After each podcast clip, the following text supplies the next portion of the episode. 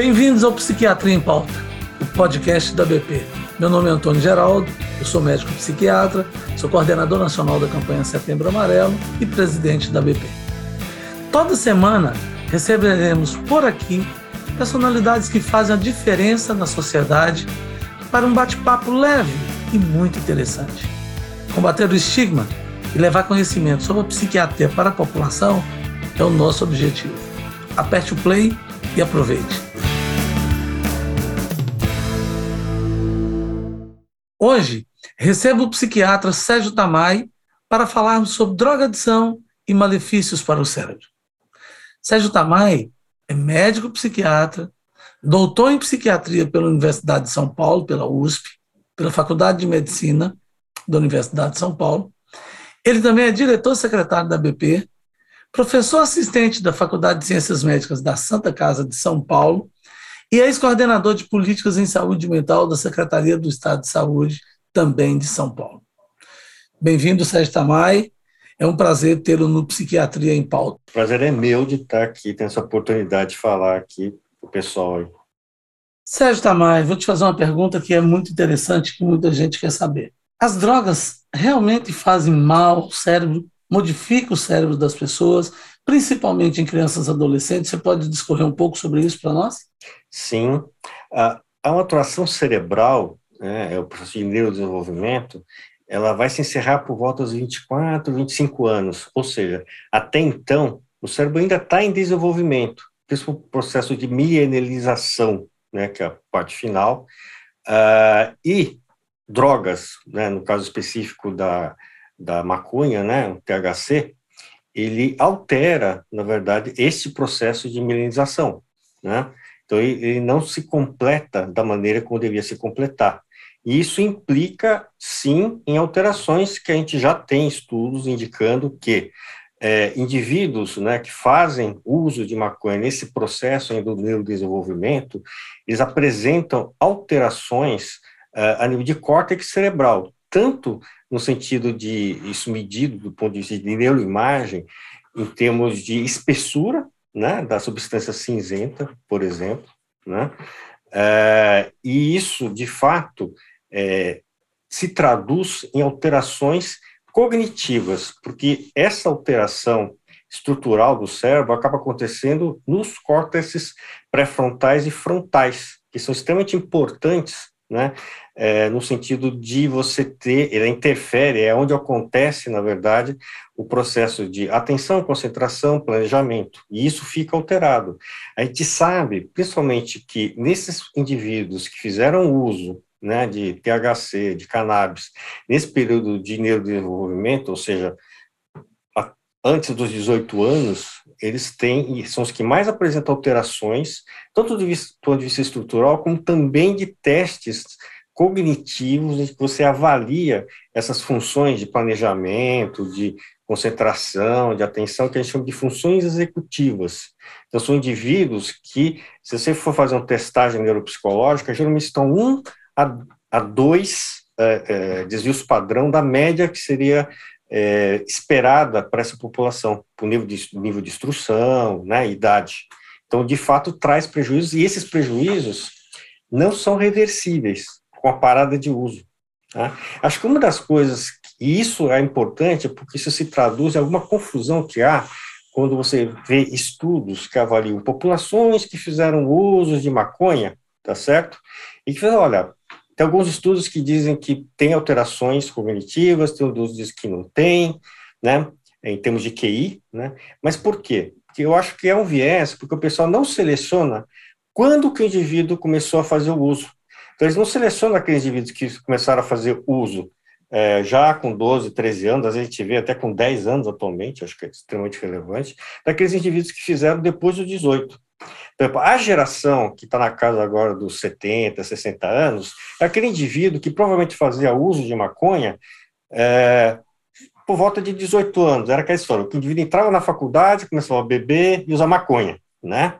Então, o uso era posterior. Então, provavelmente para essa população, é, o impacto, né, porque eles, como estão no estágio já final, já quase já completaram a maturação cerebral, é, o impacto é bem menor mesmo Agora, Exato. atualmente, o que acontece é que o indivíduo faz, começa a usar tanto o álcool, o álcool também tem o mesmo efeito, aos 10 anos de idade. E isso faz toda a diferença.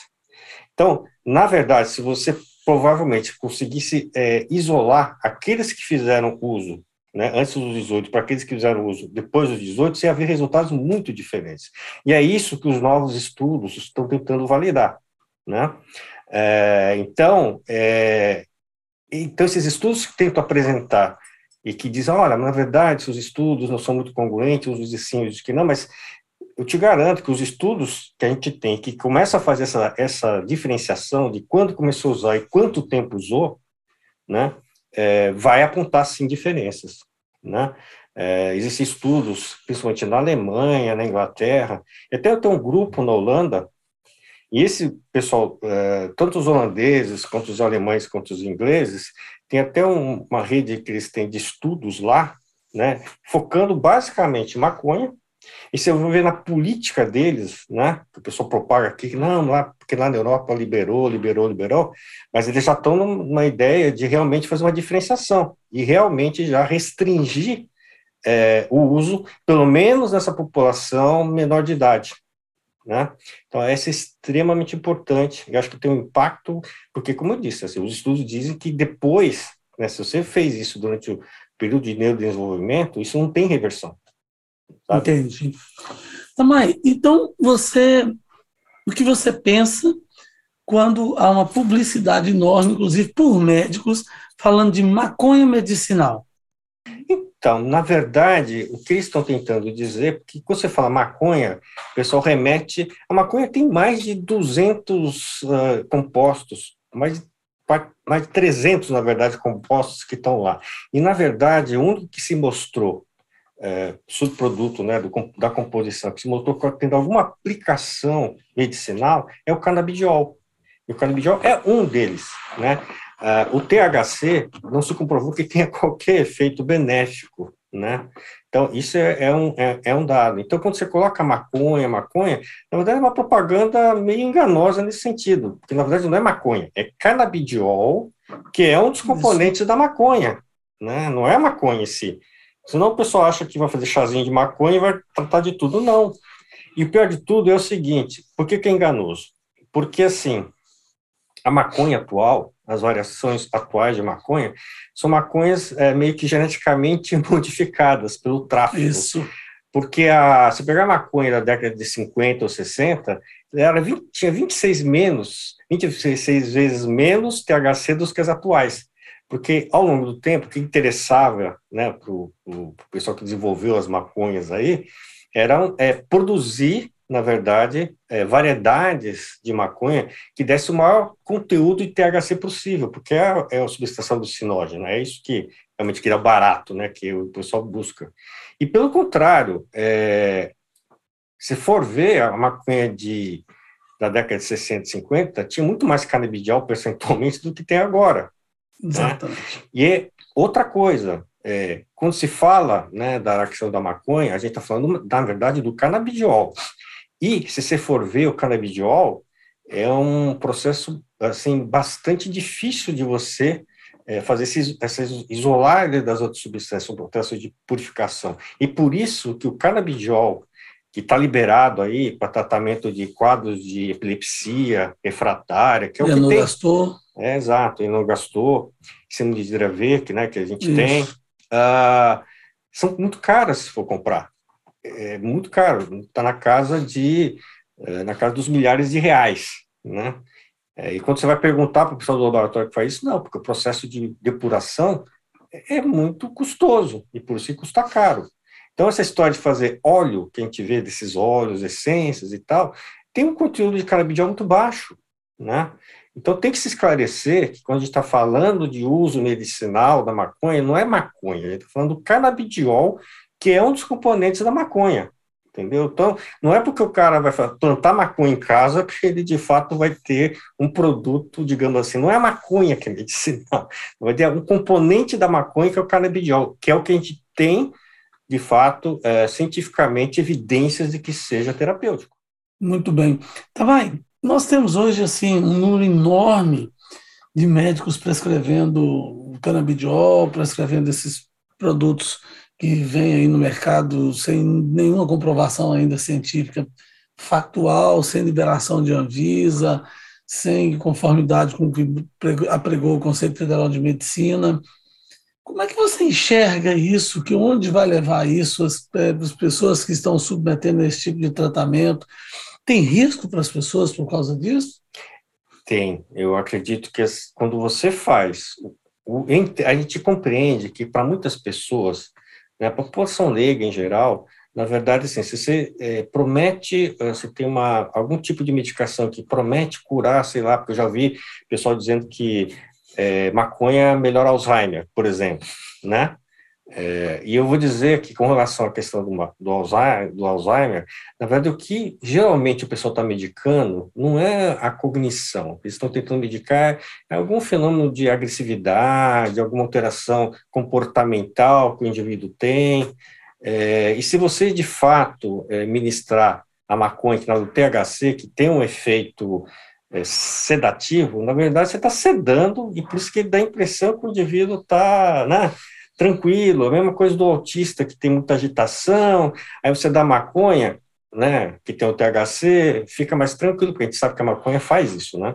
Exatamente. Então, e isso é visto, né, por quem está do lado lá, como uma melhora, e na verdade não é tá certo? Não uma, né?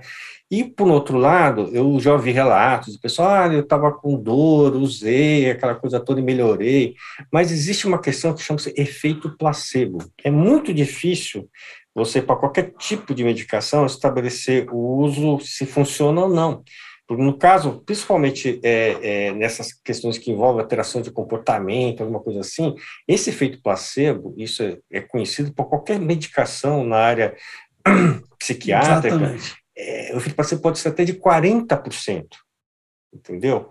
Então, na verdade, é, se você tivesse dado é, água destilada, soro fisiológico, em 40% até dos casos, você podia ter uma melhora, não tem nada a ver com a medicação que você está dando.